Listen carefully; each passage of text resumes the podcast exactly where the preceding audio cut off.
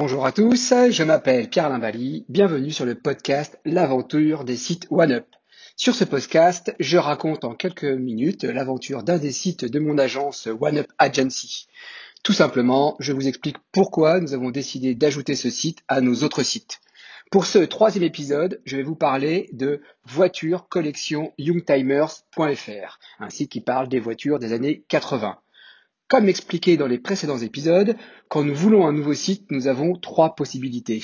1. L'achat d'un nom de domaine 100% neuf, jamais utilisé, c'est le cas de lettre de motivation.pro.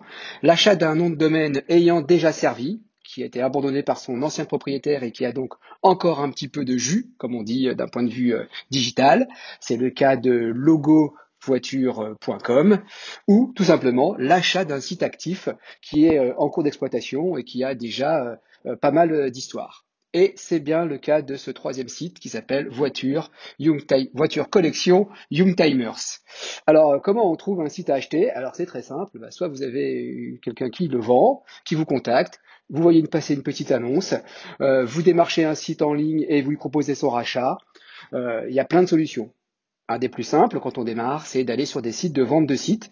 Il y en a 5-6 euh, euh, sur la toile, et de français, et euh, vous pouvez en trouver assez facilement.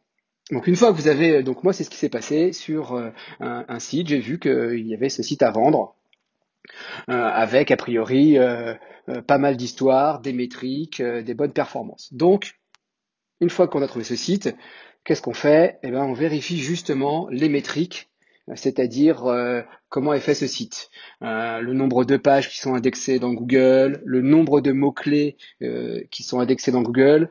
Un site a plus de valeur quand il y a beaucoup de mots sur lesquels le site est positionné, en particulier s'il est dans le top 20 ou dans le top 10. le nombre de liens que reçoit ce site, très important car ça montre l'autorité du site.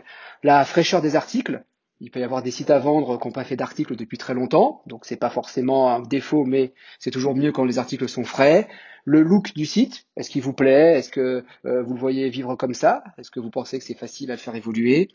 Et bien sûr, il faut, euh, si possible, avoir accès aux données de type Google Analytics pour aller vérifier euh, comment le site reçoit du trafic. Car dans ce cas, moi, ce que j'aime bien acheter, quand on parle de site avec un prix d'achat à quatre chiffres, c'est euh, un site qui a déjà du trafic et qui, euh, qui a déjà une certaine existence.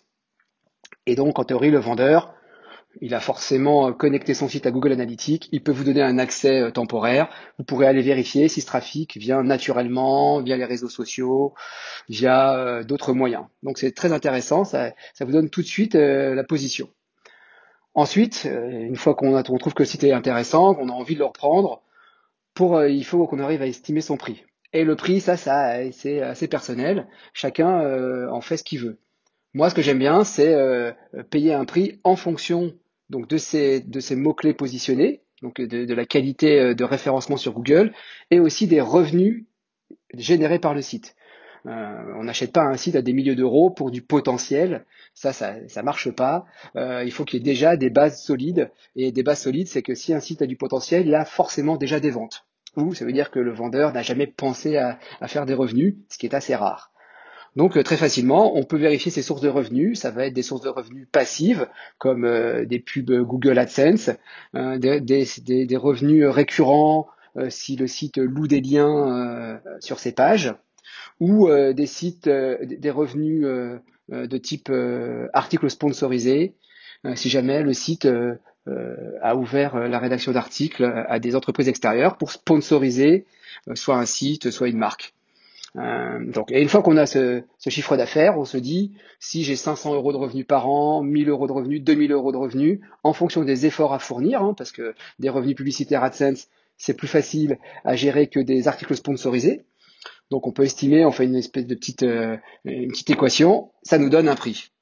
Bien sûr, une fois que si le prix est totalement euh, loin de ce que veut le vendeur, on hésitera peut-être à aller, euh, à, aller continuer la discussion. Mais si on n'est pas loin, bah, on va commencer à négocier le prix Hein, on peut toujours négocier un petit peu, et surtout le service. Car le vendeur, c'est toujours important d'avoir le service, c'est-à-dire est-ce qu'il va vous aider euh, dans le transfert, dans la migration, euh, est-ce qu'il va vous demander le règlement tout de suite, est-ce que vous allez pouvoir euh, payer une fois que tout sera prêt. Bref, savoir quelles sont les conditions de ce transfert. En général, euh, les vendeurs sont toujours plutôt ouverts et euh, euh, soit j'ai payé une fois le site totalement migré, soit un acompte et, et, le solde une fois que tout est fini. Car pour moi, le site est totalement chez nous quand j'ai le nom de domaine et l'hébergement. Comme ça, ça évite les mauvaises surprises et on est sûr d'être bien servi. Voilà, donc j'espère que ça vous a servi ce petit point. quand on achète des sites, on vérifie les métriques, on négocie un peu le prix et voilà, ça va très vite.